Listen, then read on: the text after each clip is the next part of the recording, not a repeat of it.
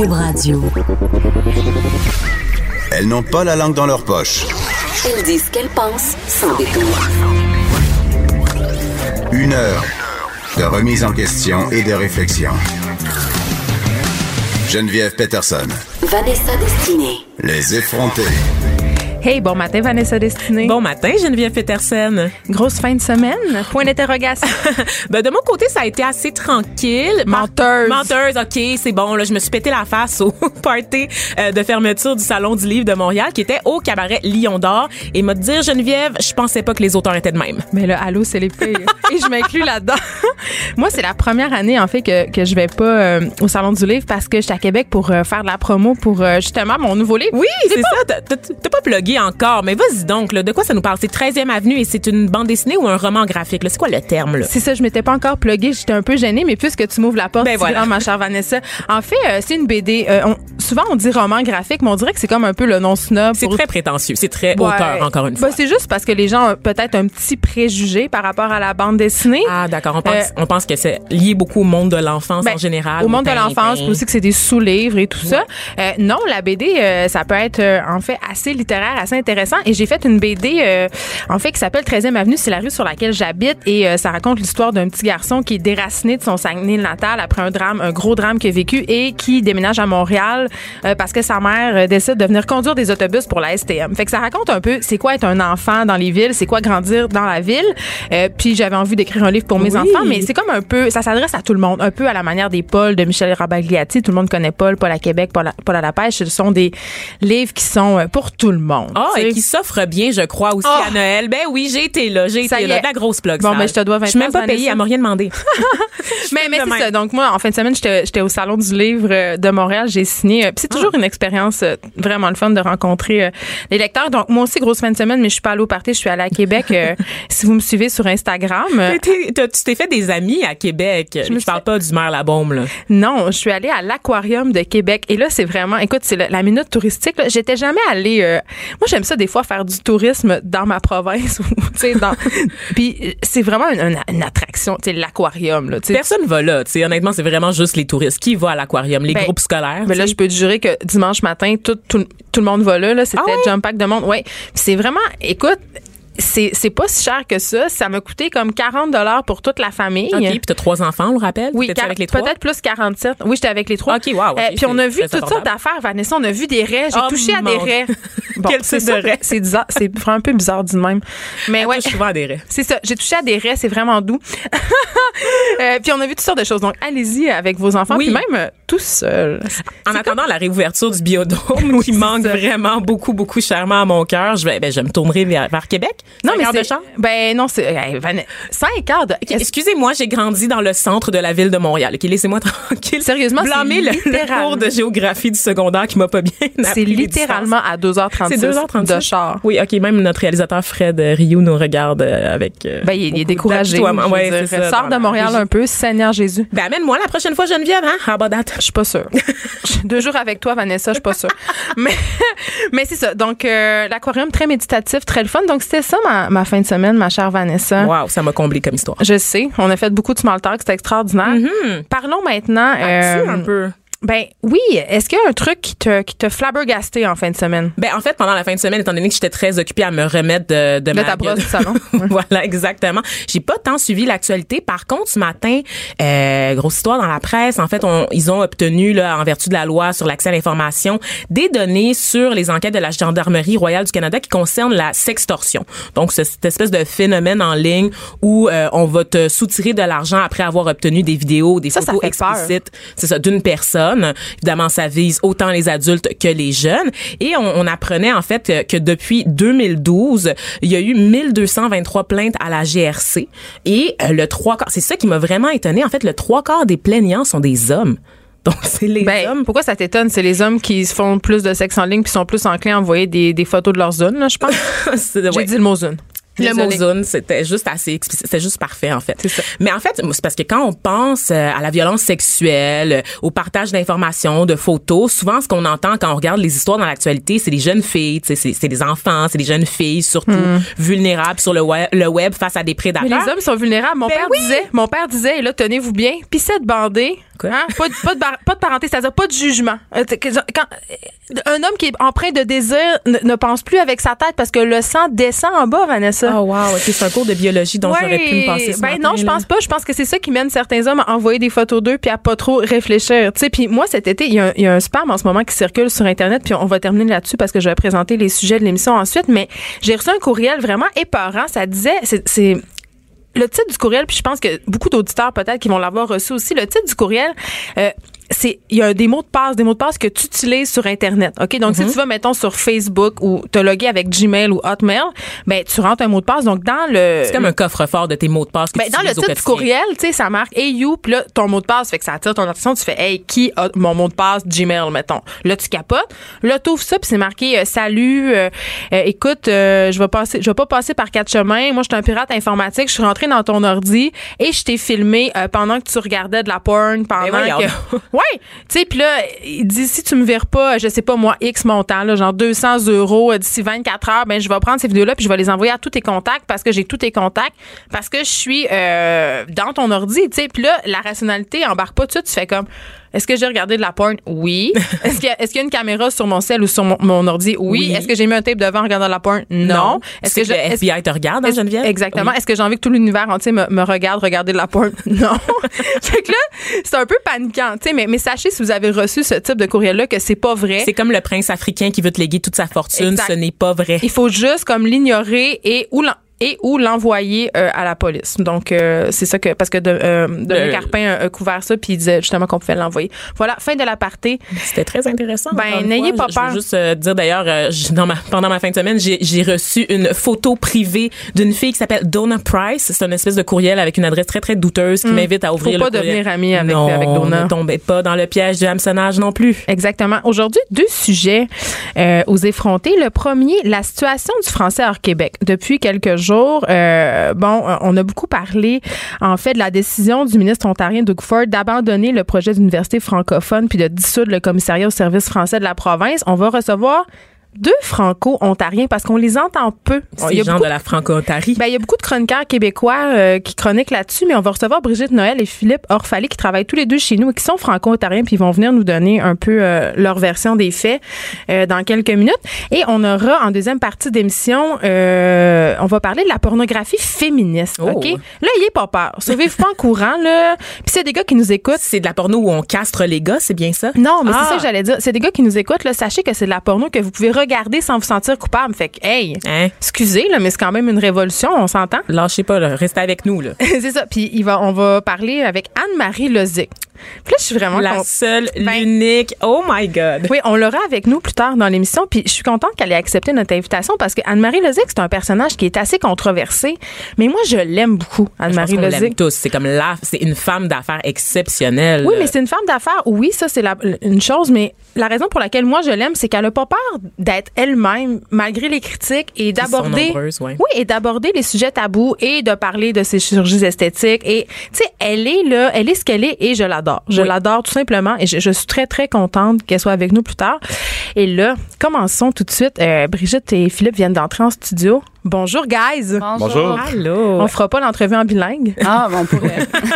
Vanessa, euh, rappelle à nos auditeurs qui ont peut-être pas suivi euh, le, le scandale franco-ontarien. là. Qu'est-ce qui se passe exactement? Ben, tu le disais un peu en intro. Alors, c'est ça, c'est le gouvernement de Doug Ford qui met fait au projet de création de l'Université de l'Ontario en français.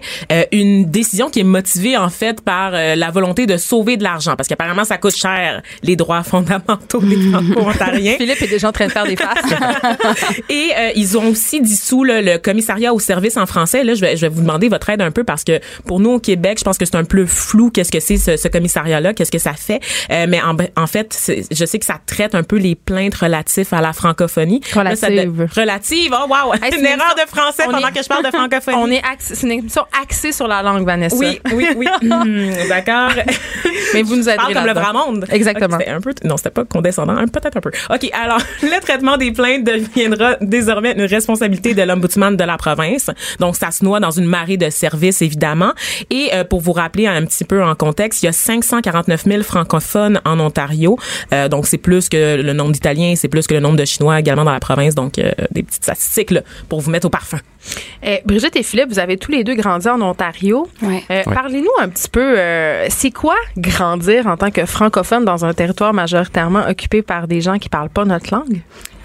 Ben grandir en Ontario en français, c'est faire le choix tous les matins de se réveiller puis de se dire bon ben moi je vais aller à l'école en français, je vais parler avec ma mère, mon père en français, puis euh, je vais persévérer là-dedans euh, à tous les jours.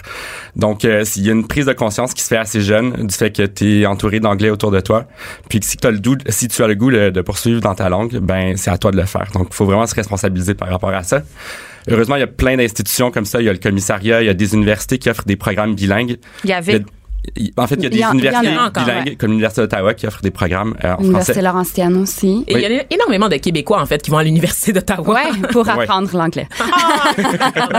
mais mais je, je- moi, mon expérience personnelle, moi, je viens d'une petite ville euh, dans le nord de l'Ontario, euh, 86 euh, francophone. Quand C'est j'étais quoi là, la ville? ça s'appelle Sturgeon Falls, non Ok. euh, francophone. Je pense que je peux pas le dire. Non, c'est Sturgeon c'est Falls. correct. Moi non Mais tu sais, mes grands-parents, moi, ils parlent pas anglais. Moi, j'avais pas le droit de. Tu sais, j'ai- j'ai appris l'anglais à l'adolescence, puis là, j'avais pas le droit de le parler à la maison parce que l'anglais, mon père disait, ça s'attrape. Fait que là, il fallait vraiment. Tu sais, j'ai eu un chum anglophone à un moment donné, c'était la terreur, c'était que la honte. Oh. Mais mon père était vraiment pas content là, parce que tu sais, fallait se battre. Puis mon père, moi, c'est quelqu'un qui était un ardent francophone. Lui, il a grandi à Windsor, dans le sud de l'Ontario, puis il se faisait battre parce qu'il était un fucking French. J'ai-tu le droit de dire ça? Je T'as m'excuse. tous les droits. OK. Euh, fait que lui, il a vraiment, il est devenu un ardent défenseur de la langue française. Il avait instauré une espèce de, il était conseiller municipal dans ma petite ville. Ah. Puis on avait une espèce de loi où est-ce qu'il fallait que tous les noms des entreprises soient en français d'abord, comme Comme ici, au Québec. oui, alors juste dans de petite ville. Exactement. Puis euh, lui est un des membres fondateurs aussi du Collège Boréal, qui est un collège euh, francophone qui existe partout à travers l'Ontario. Fait que nous, la fierté d'être francophone, c'était comme quelque chose de quotidien, puis c'était vraiment fort. Alors, tu sais, moi j'ai fait mes études secondaires en français, j'ai étudié en français à l'Université d'Ottawa, en Ontario. Fait que euh, c'est quelque chose de très important. Je pense que les Franco-Ontariens sont super fiers. Puis c'est pas comme le croient les gens, des gens qui ont appris le français en immersion. Là, c'est vraiment des gens qui tiennent, euh, qui, qui, qui, qui sont très fiers de leur culture. On continue cette discussion sur la situation du français hors Québec euh, après la pause. Brigitte, tu vas nous expliquer, entre autres, pourquoi tu as décidé euh, de déménager au Québec. euh, au Québec, pardon. Ça, ça Au va pas bien notre français ce matin. Non, mais Moi, je pense que j'ai le goût de le faire en bilingue. L'influence se fait déjà sentir. Exact. Voilà. Au Québec. On en perd notre français. Restez là, vous écoutez Les Effrontés. Un regard féminin sur l'actualité. Des opinions différentes. De 9 à 10, Les Effrontés. On parle de la situation du français euh, hors Québec avec euh, Brigitte Noël et Philippe Orphalie, deux franco-ontariens. Je vous rappelle que tantôt, on va parler euh, de la pornographie féministe et qu'on va recevoir Anne-Marie Lozic. Et si vous avez des questions pour Anne-Marie ou pour nous, vous pouvez nous texter au 187 Cube Radio 1877 827 2346 ou m'écrire tout simplement sur ma page Facebook Geneviève Peterson. J'aime toujours ça, avoir des interactions avec vous. Donc voilà. Brigitte, toi, tu as grandi euh, en Ontario, on l'a dit, mais tu as décidé euh, de venir t'installer au Québec. Pourquoi? Euh, en fait, c'était un peu un accident. Moi, je travaillais à CBC à Toronto. Euh, j'ai fait un contrat de quelques mois à Montréal. Euh, je suis tombée en amour. Et donc, euh, je suis restée un peu pour ça. En amour avec la ville ou en amour avec un Montréalais? Avec un Montréalais et la ah. ville, éventuellement. Mais c'est, euh, c'est vraiment pour ça. Mais c'est, c'est délicat parce que, oui, c'est, je me sens un peu comme j'ai abandonné mon peuple. Oui, il y a un petit côté euh, justement traître à sa nation là, puisque Ouais. là tu parlais de ton père tantôt qui était très très qui était un défenseur de la langue puis il avait l'air très très très impliqué là-dedans. Comment il a pris ça ta décision de déserter? Ouh, en fait, mon père est décédé. Oh. Malaise. pour te le dire avant. Euh, non, mon père est décédé quand j'étais adolescente, mais c'est ça qui rend ça un peu plus compliqué parce que quand je travaillais à CBC, je travaillais en anglais. Puis, tu sais, je, je travaillais souvent sur des histoires québécoises. Alors, je- mes journées se déroulaient de façon bilingue, mais le produit final que je produisais, c'était des, des topos en anglais. Puis, je me sentais vraiment coupable comme je l'avais abandonné. Puis là, quand je suis déménagée au Québec, là, c'est comme, ah bien là, je parle en français tous les jours, je travaille en français, je produis du travail en français, mais là, j'habite plus en Ontario. Fait que je le rendrai jamais heureux. et, et toi, Philippe Orphalie, est-ce que est-ce que tu as vécu ça comme un, une traîtrise? Ben, je veux dire, je viens d'Ottawa, donc c'est seulement à C'est 2h, proche, 2h30. Euh, je suis pas si loin de ma famille, donc on se voit quand même régulièrement. C'est sûr que, par contre, en quittant le droit où je travaillais, où est-ce que je parlais constamment d'enjeux franco-ontariens, là, j'ai eu un petit pincement en me disant que j'allais pas pouvoir parler de sujets francophones aussi régulièrement quand je travaillais dans des médias québécois. Mais euh, ultimement, ben, je pense que c'est important de continuer à parler de d'où je viens puis de qui je suis. Ouais. Puis euh, je fais un petit peu de... Je prêche pour ma paroisse en ce moment, ouais. Vanessa? Euh, tout à l'heure, tu parlais de ton père euh, qui a grandi à Windsor, Brigitte, euh, Ouais. en disant qu'il se faisait battre et, et- et il se faisait traiter de tous les noms. Euh, on a l'impression, nous, au Québec, que l'hostilité à l'égard des franco-ontariens ou de la francophonie en général est encore très, très présent. Est-ce qu'on se trompe? Oui. Moi, là, j'ai, Oui, oui, ben non, ma génération, je n'ai jamais vécu ça. Au contraire, je me souviens qu'on faisait des voyages d'école, puis on allait dans des villes plus anglophones. On se faisait, je, je me souviens vraiment, on a eu un, un moment, je me suis fait entourer par des anglophones comme, oh, say something in French. Oh, c'est tellement beau. Oh mon Dieu, j'aimerais ça être bilingue. Puis quand je suis arri- arrivée à l'Université d'Ottawa, au contraire, mes amis qui étaient unilingues anglophones étaient tellement jaloux du fait que, parce que nous, parce que l'anglais s'attrape, entre guillemets, on devient parfaitement bilingue. Et puis là, les gens sont jaloux du fait que, ben, tu sais, c'est bien plus facile d'avoir des emplois en Ontario quand t'es bilingue. T'es plus, c'est vraiment, il y a eu aucune hostilité. Je me suis jamais fait tra- traiter moi, traiter moi, de, traiter de, Frenchie. Euh, C'était vraiment, euh, non. C'était toi, un, avantage. Moi, c'est pareil. Euh, honnêtement, grand- en grandissant à Ottawa, tous mes amis étaient bilingues, que ce soit francophones. Les anglophones se débrouillaient quand même pas si mal. Ça a toujours été perçu comme un atout. J'ai jamais vraiment souffert de d'insultes. euh. En fait, c'est plus en arrivant au Québec que là, je me suis buté à l'incompréhension de plusieurs personnes. Mais c'est là que je m'en allais parce qu'on dirait que les franco-ontariens, c'est un peu new newfie, là. C'est-à-dire, on aime ça un peu. Tu sais, on- tout le Ah, monde a en tête le, le personnage de Paige Beaulieu. Oui, quand je suis déménagée ici, en plein dans le- la phase Page Beaulieu. Bon, on rappelle, Paige Beaulieu, c'est ce personnage franco-ontarien de l'humoriste Catherine Levac. Donc, elle prend. Je pense, Brigitte, tu limites assez bien. euh, Ah, non, de quoi tu parles de? c'est ça. Non, mais. Oh my God, guys. Oh my God. mais mais c'est ça. Donc, on, on se plaît un peu à, à rire de vous, Mais non? moi, je suis déménagée au Québec dans- en plein dans la période Page Beaulieu. Oh non. Puis, tu sais, les gens, à chaque fois que je sortais. Puis, j'avais un accent qui était un peu plus ontarien dans le temps. Là, je me suis assimilée. Mais, euh, et puis, on riait de mon accent. Et à ce moment-là, il y a eu, j'oublie c'est quoi, là, mais il y a une humoriste française qui s'est moquée de l'accent québécois. Est-ce que vous vous souvenez? Je me, c'est très vague. Marie-France Solange. Bazot. C'est Solange. Non, c'est-tu Solange Oui, oui, euh, oui, non. il y avait eu moqué. comme une chicane avec Marie-France Bazot. Tout le monde c'est était Solange bien fâché. Hmm. C'est Solange, je te parle. Elle avait, en fait, c'est une Québécoise déménagée en, en France qui avait fait un, un topo sur l'accent québécois, puis ça avait pas nécessairement plu aux Québécois. On va vérifier, mais je, Je crois que c'est.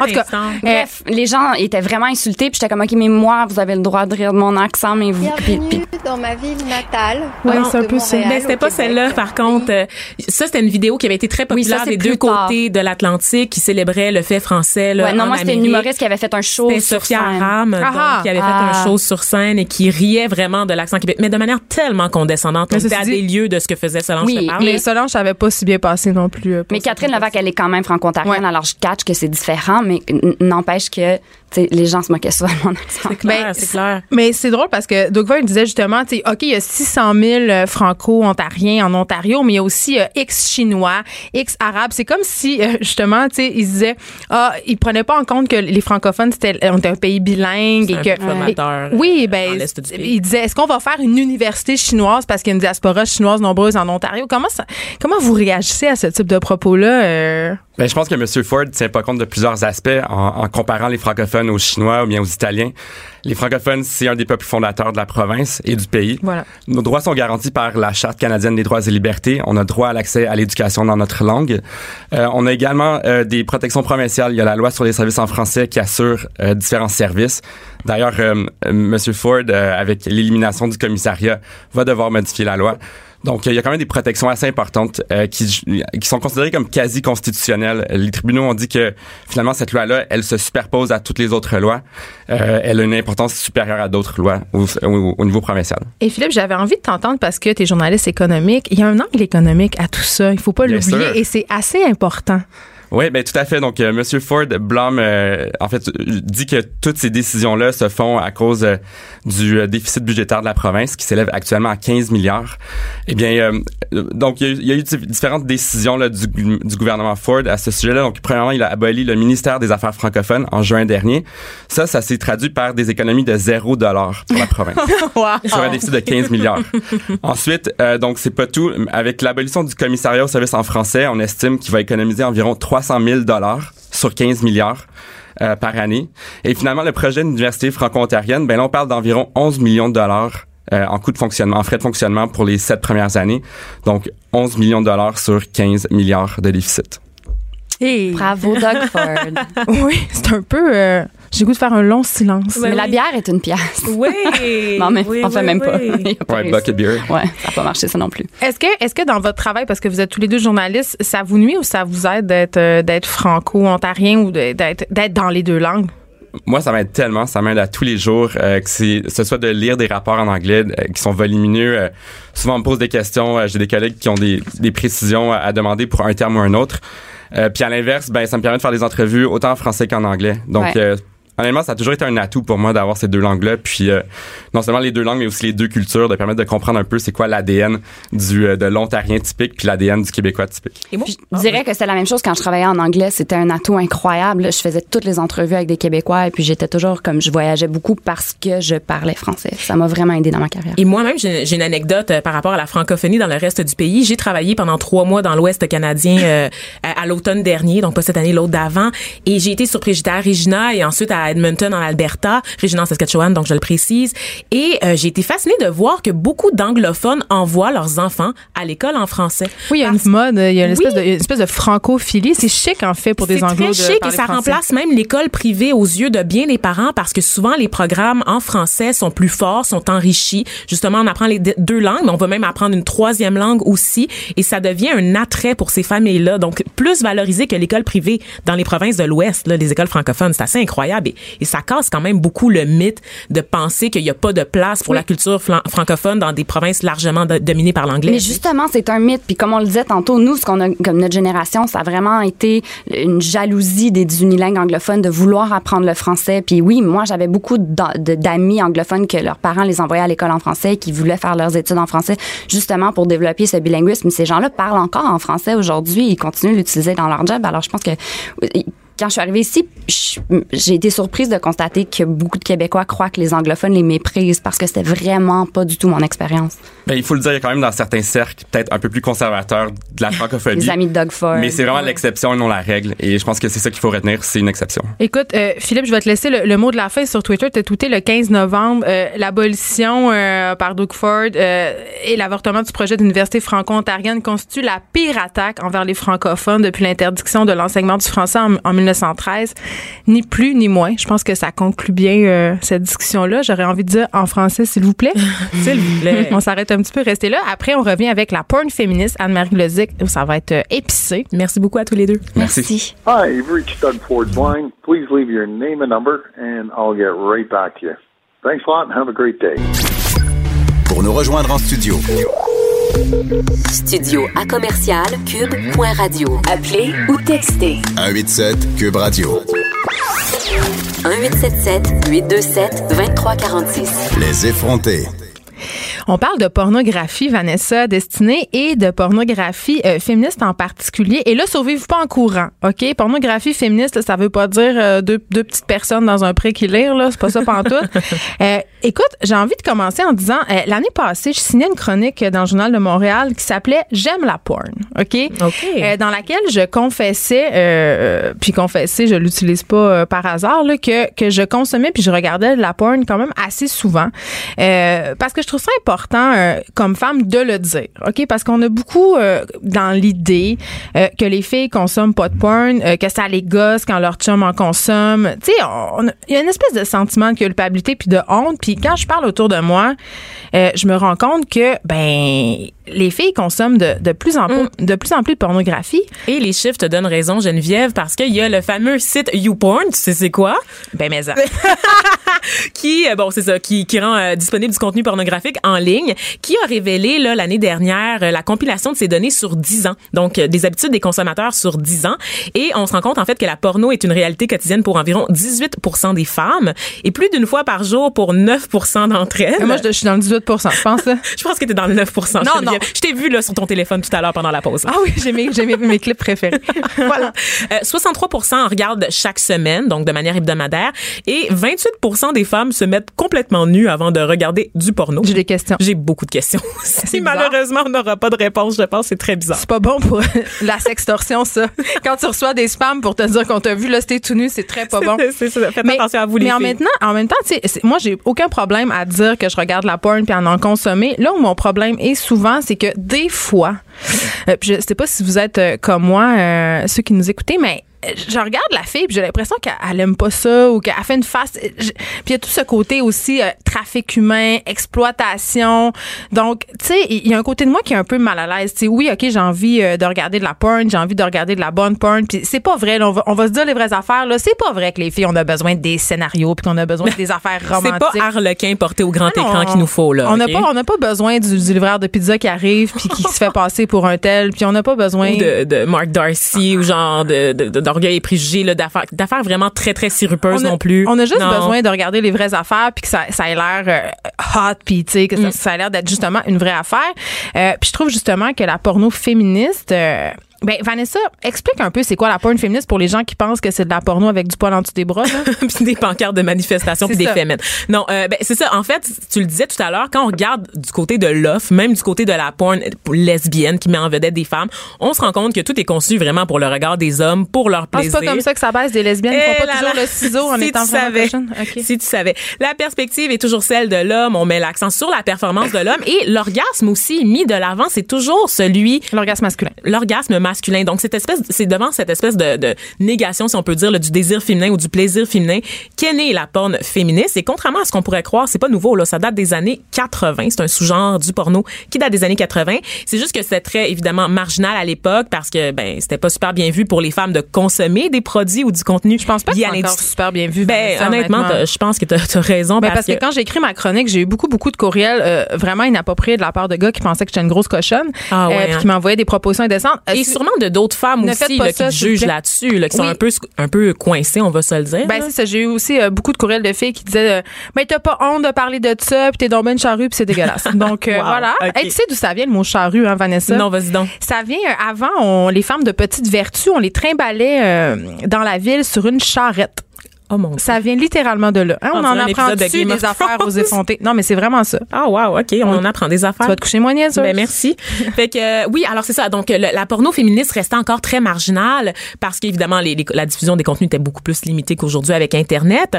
Et euh, en fait, c'est né en 84 avec Candice Valade, euh, Vadala, qui était une star du porno en fin de carrière, qui elle voulait créer un nouveau marché pour du porno diffé- différent. Parce qu'elle était en fin de carrière, elle était usée comme on dit là, c'est-à-dire qu'elle avait été défoncée tout bas. On voudra pas les détails. Bon, ben, voilà, c'est trop tard. Et elle a décidé de planifier sa sortie de piste en lançant ça, une compagnie qui s'appelait Femme Production en 1984 et qui mettait l'accent sur la diversité, donc tous les âges, tous les corps, toutes les origines, toutes les orientations sexuelles, des scénarios étoffés, moins spectacles, moins de trucs dégradants pour les femmes aussi. Donc c'est les mêmes les mêmes préceptes qu'on retrouve dans tous les autres genres pornographiques comme je le disais tout à l'heure, ça n'a rien à voir avec des arlequins portés au grand écran, c'est surtout de la porno plus éthique et plus progressiste, si on peut dire. On en parle avec euh, Anne-Marie Lozic qui est au bout du fil, qui euh, possède la chaîne télé Vanessa. Hein, Vanessa? Bon- Bonjour Anne-Marie Lozic. Bonjour. Allô? J'ai j'ai envie d'emblée de te demander, euh, parce que ma co-animatrice s'appelle Vanessa, pourquoi tu as choisi euh, le nom Vanessa pour euh, tes produits, ta chaîne? Mais euh, en fait, ma chaîne qui maintenant est Dorsel TV, puis Dorsel TV, c'est en fait deux chaînes. Mais euh, chez Vanessa Media, c'est comme un peu, ça, ça comprend un peu tout aussi, euh, la VOD et tout, donc c'est un peu, un peu plus global. Mais pour le nom, nom de Vanessa, d'abord, je trouvais ça très joli.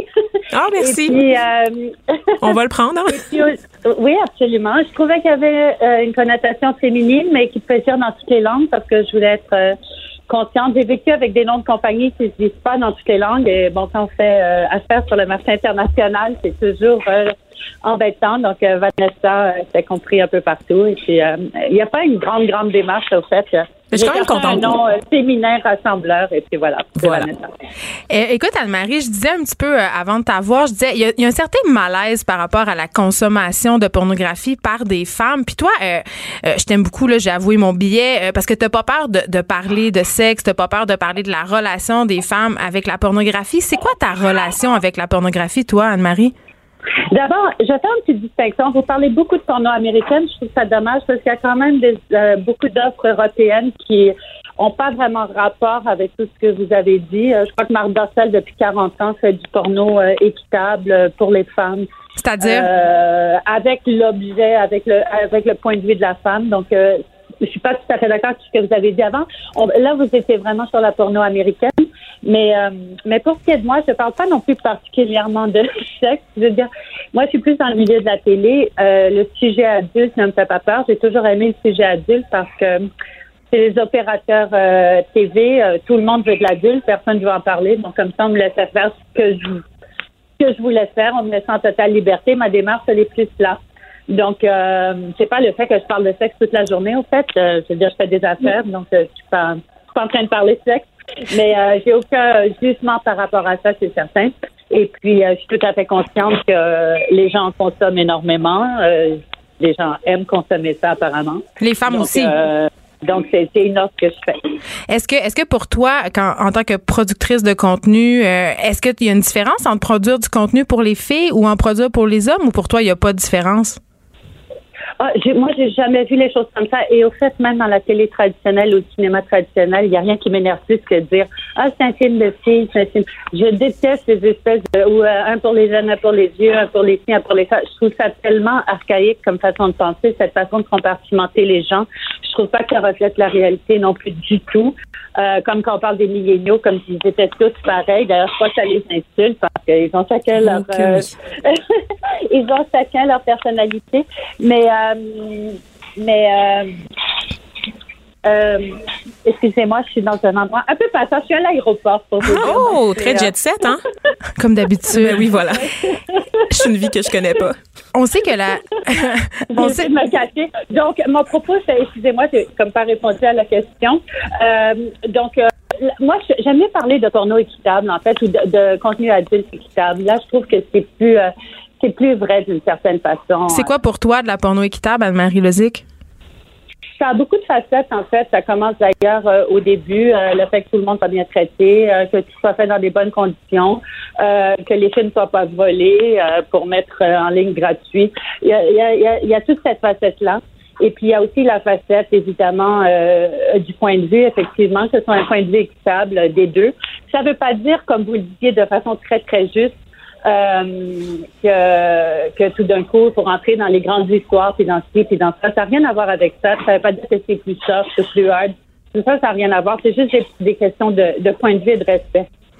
Euh, on parlait tantôt de pornographie en ligne. On sait que la majorité euh, des personnes qui consomment de la pornographie euh, vont le faire sur des sites euh, justement comme euh, RedTube, Pornhub. Euh, euh, c'est des sites qui sont non payants. C'est aussi souvent, oui, c'est aussi souvent euh, des, des bouts de clips qui sont un peu volés ou placés là par les compagnies comme des teasers promotionnels. C'est quoi ta relation toi avec la porno en ligne? Est-ce que tu as une opinion là-dessus? Oui, ben écoutez, moi en 2018, on approche 2019, les gens qui croient qu'il y a encore des choses gratuites dans la vie, euh, non, ça n'existe pas. Ça se fait au déprimant de quelqu'un ou de, plusieurs personnes. Je veux dire, je sais pas pourquoi on, on, on paie notre loyer, on paie notre nourriture, on paie tout. Je sais pas pourquoi euh, le contenu adulte, tout d'un coup, euh, oh, tellement cool d'avoir gratuit. C'est pas cool du tout. Il y a de l'exploitation derrière ça. Et puis, on peut parler de tout, même pas juste du côté, du côté sexe. Euh, en travaillant avec les opérateurs TV, je fais des redevances de musique, etc. De tout. Tout le monde est payé. Euh, je trouve ça assez inconcevable qu'il y ait encore des gens qui revendiquent ça. Et euh, parce que ceux qui sont coupables aussi euh, dans tout ça, c'est ceux qui consomment gratuitement. Hum.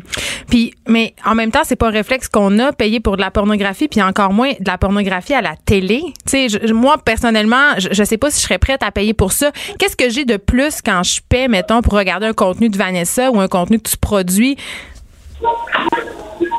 Ben, d'abord, euh, tu vas t'assurer que, ce soit, que ça a été fait dans des bonnes conditions parce que les opérateurs TV, ils ont, on est quand même au Canada ou aux États-Unis, mais parlons du Canada, on est régi par le CRTC, donc euh, on s'assure que tout le monde est 18 ans. On peut pas mettre n'importe quoi, n'importe comment. Donc, il y a des règles. Malheureusement, avec l'être humain, il faut que les choses soient encadrées parce, parce que j'aime particulièrement encadrer les choses, mais il n'y a pas vraiment de choix. Je veux dire, si vous voulez aller voir de la porno, puis soit vous assurer que les gens a été payés ou même que, que les femmes aient subi de l'esclavagisme humain ou qu'elles n'aient même pas 18 ans, libre à vous. Moi, je, moi, je pense pas comme ça dans la vie. Je trouve que les opérateurs TV, parfois, c'est trop encadré euh, de façon euh, vraiment euh, euh, extrême. Donc, il y a un peu d'exagération dans l'encadrement. Mais, euh, mais en, en choisir entre les deux, j'aime mieux, j'aime mieux l'encadrement extrême que pas d'encadrement du tout. Euh, rapidement, j'aimerais revenir sur l'argument féministe parce que euh, la porno féministe, en fait, ça implique aussi que les femmes puissent faire leur place au même titre que les hommes au niveau de la production, de la scénarisation, de la réalisation. Et toi-même, Anne-Marie Lozic, que- qu'est-ce que ça fait d'être une femme qui évolue dans un dans un milieu qui est encore largement dominé par les hommes? Est-ce que tu trouves ça difficile? Oh, ça m'énerve tellement cette question. Ah oui? Excuse-moi. Mais non, c'est D'abord, correct. moi, Je m'entends très, très bien avec les hommes. J'ai aucun problème. Le peu de problème que j'ai eu dans ma carrière, c'est avec des femmes. Donc, euh, je veux dire, ça, c'est tellement une question générale. Ça dépend des personnalités. Je m'entends très, très bien avec les gens qui veulent faire évoluer les choses, qui connaissent bien leur métier, qui sont pas lassés par ce qu'ils font. Puis les gens qui ont de la patience, je m'entends toujours très bien avec eux, qu'ils soient hommes ou femmes. Mais justement- Euh, là où je m'entends moins bien, c'est les gens qui n'ont pas leur place. Et moi, je parle vraiment du milieu de la télé. Au fait, je, là, je suis en train de faire des gros deals avec les opérateurs américains. Je suis, je suis vraiment dans ce milieu-là, ceci dit.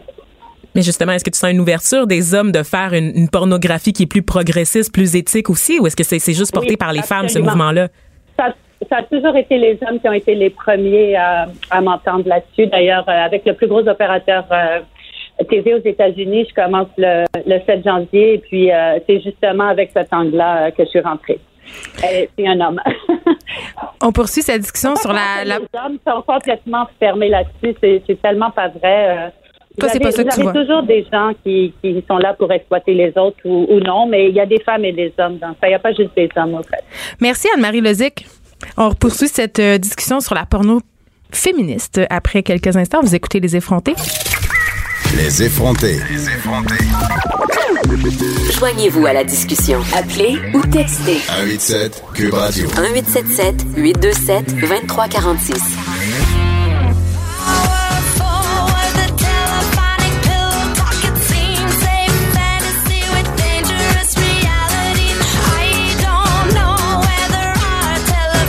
Yeah!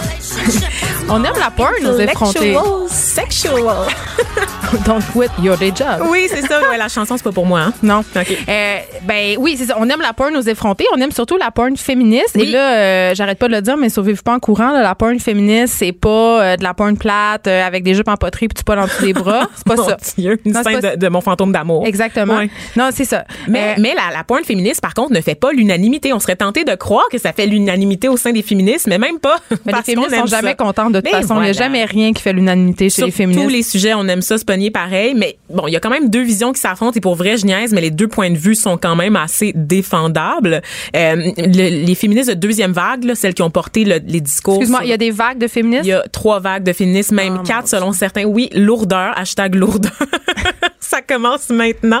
Donc, la deuxième vague, c'est celles qui ont porté le discours sur la libération sexuelle. Dans les années l'accès- 70. Voilà, l'accès à la contraception, à l'avortement, puis l'émancipation des femmes en général. Elles, ils aiment pas la porn. Ils aiment pas la porn parce qu'ils ont tendance à dénoncer en général toute l'industrie du sexe parce que pour elles, ben, l'industrie de la porno repose sur l'exploitation du corps des femmes à des fins mercantiles. Ben, c'est pas, c'est juste des vieilles madames fâchées. Ah ben elles ont, elles ont quand même un point dans certains pour certains à certains égards, je veux dire qu'on parlait d'exploitation tout à l'heure, de traite de personnes, je veux dire oui, il y a lieu de s'inquiéter de ça. On disait il y a quelques semaines quand on a fait notre émission là euh, sur la position de la Fédération des femmes du Québec sur la prostitution, l'âge d'entrée dans la prostitution demeure assez jeune, donc on parle d'adolescentes et le fait aussi ça n'a pas été démenti, ces fameux chiffres-là, Vanessa Destinée? Ben, il y, a- il y a encore des doutes. C'est parce qu'il y a plusieurs études. hein. On peut toujours trouver une, une étude qui nous donne raison, mais on peut en trouver au moins 15 autres qui nous donnent tort aussi. Bon, Donc, vois, on euh, n'est faut- jamais d'accord, On n'est jamais d'accord. C'est à dépoussiérer. Donc, les vieilles féministes sont pas d'accord, puis les- on, on veut, on veut, nous, les nouvelles féministes, là, les on féministes de notre règne. Ben voilà, celles qui militent pour la liberté de choix. Ouais. Il y a une espèce de reconnaissance des ce qu'on appelle les luttes croisées. Donc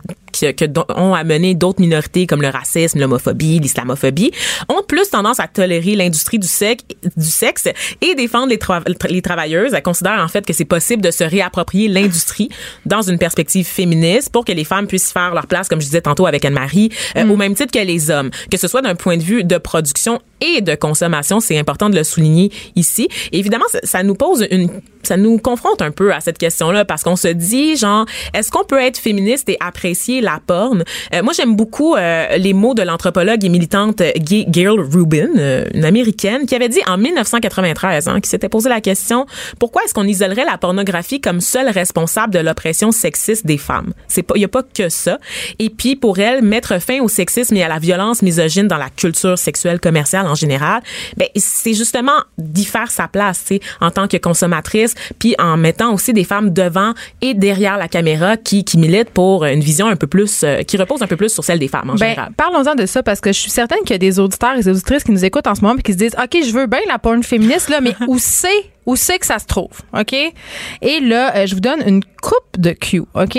On peut aller voir tout ce que Lust fait, OK? Erika Lust qui est une Erika Lust qui est une euh, célèbre réalisatrice de porn euh, féministe, une pionnière d'ailleurs euh, dans le domaine. C'est sûr que c'est payant, mais quand même euh, elle fait des films de grande qualité et puis c'est honnêtement, c'est esthétiquement beau et c'est très cochon. Oui, ben en fait, c'est- un des, des trucs là, liés à la, à la pornographie féministe, encore une fois, sans être un harlequin porté au grand écran. Il y a beaucoup de d'attention qui est portée aux détails pour que ce soit comme une expérience. ça a l'air plus vrai. Oui, un peu comme les, euh, les bleus nuits. Je veux dire, qui n'a pas non. tripé sur les bleus nuits? c'est tellement turn off, cheesy. Vanessa, ce que voilà. tu dis, là. C'est pas comme un bleu nuit, non, guys, c'est cute, là. Je veux Non. dire, c'est cute. C'est cheesy un peu, puis il y a une histoire, mais on arrive au crunchy quand même. Oui. C'est ça l'important. Donc, il y a Erika Lust, puis il y a aussi euh, Girls Out West ou Indie Porn Revolution, qui sont deux sites euh, vraiment cool où il y a aussi euh, des trucs plus spécialisés. Parce qu'on pense euh, que la porn féministe, justement, ça reste assez vanille, vanille là, parce qu'en pornographie, il y a la- tout le courant vanille, c'est des choses assez soft, assez romantiques, mais il n'y a pas que ça dans la porn féministe. Non. Il y a, surtout sur Indie Porn Revolution, il y a du fétiche, il y a de la domination, et oui, il y a ce, il y a ce, ce fameux deep throat, là, et, tout- Oui. et tous les trucs. mais, mais les filles sont consentantes. Eh, eh, Voilà, elles C'est- sont pas tout est juste passives C'est aussi, elles prennent plaisir, tu sais, à recevoir et à donner, puis c'est ça qui, qui nous manque souvent. Parce que oui, parce que moi j'ai souvent un malaise euh, quand je regarde. Il y avait le, le documentaire euh, sur Netflix sur Rocco Siffredi. Rocco Siffredi qui, est- qui, qui est un acteur porno italien en- d'anthologie là, c'est une légende. Euh, puis justement, il fait dans le assez euh, hard là, évidemment. Puis euh, j'ai eu un gros malaise dans son documentaire parce qu'à un moment donné, il s'en va tourner une scène dans une maison et il y a deux jeunes filles euh, d'environ 20 ans. Tu sais, Rocco, il a quand même 45, 50 ans là. Déjà là, je suis comme oh là là. Mais c'est toujours ça aussi, des très jeunes femmes exploitées pour le. Ben, que- ces deux ouais. jeunes femmes-là, elles sont visiblement pas exploitées. Elles sont contentes d'être là. Elles sont contentes de tourner avec Rocco Siffredi. Et là, il y a une scène très troublante où l'une d'elles euh, va- s'avance vers Rocco puis fait Ah, je suis vraiment contente. Et là, c'est traduction libre, évidemment, c'est en anglais. Elle dit Ah, je suis très contente de tourner avec toi euh, aujourd'hui. Euh, je me suis pratiquée parce que Rocco, c'est un peu euh, le roi du deep throat, là, c'est-à-dire ces fellations très profondes où il y a du gagging et tout ça. Et la fille, il lui rentre car, elle lui dit ça, puis il lui rentre carrément la main dans le fond de la gorge. et là, on voit la fille euh, qui, qui se laisse faire et deux larmes coulent sur ses joues. Et Oh là, mon je Dieu, suis j'étais mal à l'aise de voir ça. J'étais mal à l'aise aussi que des producteurs aient laissé ça euh, dans le documentaire. Donc, quand on regarde euh, de la porn féministe, il y a toutes ces choses-là, toutes les choses que les gens aiment regarder. Il y en a pour tous les goûts, mais on peut s'assurer que les personnes qui sont euh, à l'écran, ben, elles, elles étaient consentantes. Et sont bien traitées aussi. Oui, parce qu'il faut- On cam et off cam. Parce qu'il faut savoir que le marché de la pornographie en ce moment, je veux dire justement avec toutes les gratuités, euh, il y a tellement, ça explose et euh, je regarderai euh, dans encore des documentaires euh, sur Netflix. Hot Girl- Girls Wanted? Exact. J'adore. où euh, la, la fille expliquait que pour se faire reconnaître, pour être cliqué, euh, pour se faire un nom dans le milieu de la porn, il faut faire des choses à- vraiment très extrêmes. Il faut accepter des pratiques avec lesquelles on n'est pas nécessairement à l'aise, tout Sur la simplement. limite de la misogynie, vraiment et de l'humiliation des femmes. là. Vanessa, même si on, on sort de la misogynie puis tout ça, là, juste euh, la notion de ce que t'aimes ou ce que t'aimes pas. Mhm, en tant que. C'est-à-dire, il y, y a des filles qui sont en train de faire des choses sexuellement avec lesquelles elles ne sont pas à l'aise. On voit d'ailleurs dans une scène très troublante une fille essayer, essayer différentes tailles de dildo parce qu'elle se prépare pour une Oui. pénétration, je pense, double ou triple. Puis c'est assez. Tu sais, c'est une fille de 18 ans sang, là, puis elle s'étire. euh, Donc, les choses à lesquelles Ouais. ces filles-là doivent s'astreindre sont absolument euh, choquantes et pour moi inadmissibles. Et euh, oui, j'aime la porn, mais j'aime pas regarder une pornographie où j'ai l'impression euh, qu'il y a des filles littéralement qui se pilent sur le corps, euh, qui sont des jours et des jours et des jours à pas pouvoir rien faire après parce qu'elles sont en douleur, euh, parce qu'elles ont accepté euh, de s'adonner à des pratiques euh, tout simplement euh, pour sortir du lot puis pour générer des clics, Vanessa. Ah, je suis d'accord. Puis en plus, je, je veux juste rappeler qu'au niveau des habitudes de consommation, c'est pas vrai que les femmes aiment juste le sexe vanille. Je parlais tantôt là, euh, des données de YouPorn compilées. On se rend compte que les femmes... Qu'est-ce qu'on aime? Qu'est-ce qu'on aime? les femmes aiment ça, les tripes à trois. Les, les femmes aiment ça. Les le- scènes de lesbiennes. Les scènes de lesbiennes, beaucoup. Euh, les femmes aiment aussi le- la, la porn un peu plus hard, là, tu sais, où est-ce que, genre, le sadomasochisme, entre autres, est très, très, très populaire chez les femmes. Ce qu'on aime pas, c'est la violence gratuite, je pense, tu sais. Hmm. Je pense que ce qu'on aime pas, c'est le manque de respect. Mais au-delà de ça, les besoins des femmes en matière de sexe sont les mêmes que ceux Oui, des hommes. qu'on a grandi de en croire. regardant euh, Oui. la pornographie. Et, et dans le papier que je signais, euh, J'aime la porn l'année passée dans le Journal de Montréal, je disais, je me demande jusqu'à quel point, justement, euh, cette consommation de pornographie-là, parce que, euh, on- justement, on a, on a grandi en consommant ça, teinte notre fantasmatique. Tu sais, est-ce que, euh, si j'ai des fantasmes un peu plus... Hard, Marginaux, est-ce que c'est parce ça. que est-ce que c'est parce que j'ai regardé de la pornographie puis j'ai internalisé le fait que c'était excitant? Je pense qu'il y a un peu de conditionnement quand même qui est lié à ça, qui veut, veut pas, qui fait en sorte qu'on est influencé par la culture dominante, peu importe le sujet. Et la pornographie, ça fait pas exception. Là. Je pense qu'on peut s'entendre là-dessus quand même. Là. Ben é- évidemment, mais en même temps, euh, sont là quand même ces fantasmes-là, puis faut pas euh, se sentir mal avec ça. Euh, Moi, la- la- le seul moment où je débarque là, c'est vraiment là, c'est quand je me rends compte. euh, tu sais, il y a beaucoup beaucoup de clips sur euh, YouPorn puis sur euh, RedTube où c'est des filles de l'Europe de l'Est, tu vois, qui ont été garochées là dans une chambre puis qu'on leur a probablement pris leur passeport, puis il faut qu'ils enlignent des scènes et des scènes et des scènes. Là, pff, Ouais, non, euh, ouais, lourdeur. Non, mais lourdeur, c'est- chapitre 2. Non, mais c'est juste pas bien. Tu sais, je, je, je me sens pas bien. de C'est pour ça que, tu sais, Anne-Marie, elle a, elle a utilisé un mot tantôt euh, que j'aimais beaucoup qui s'appelait la pornographie équitable. Mhm. Je pense qu'on a une responsabilité parce que si nous, euh, on arrête d'en regarder euh, de la porn qui exploite les femmes, si on prend la décision de, de porter une attention particulière justement au type de pornographie euh, qu'on consomme, ben... Ouais, parce que l'industrie va pas disparaître, là, on, le sait. Non. Mais elle peut changer. Et je pense effectivement que comme consommateur, on peut encourager des alternatives pour favoriser une porn qui est cochonne, qui est pas plate, mais qui est quand même progressiste, si on peut dire ça comme ça. Et, et j'ajouterais aussi universelle parce que en- environ 50% des gens écoutent la porn ensemble en couple en fait. Donc on veut que ça soit autant apprécié pour les femmes que par les femmes que par les hommes. Et je pense que c'est possible. tu sais. Donc, ne vous sentez pas mal de regarder de la porn, mais juste faites attention à quel type de pornographie vous regardez et on peut s'assurer que ça soit produit dans des conditions qui sont éthiques. Et là, parlant euh, d'éthique, Vanessa, demain à l'émission, euh, c'est vraiment nice parce qu'on on va aborder le sujet de la mode éthique. Ah.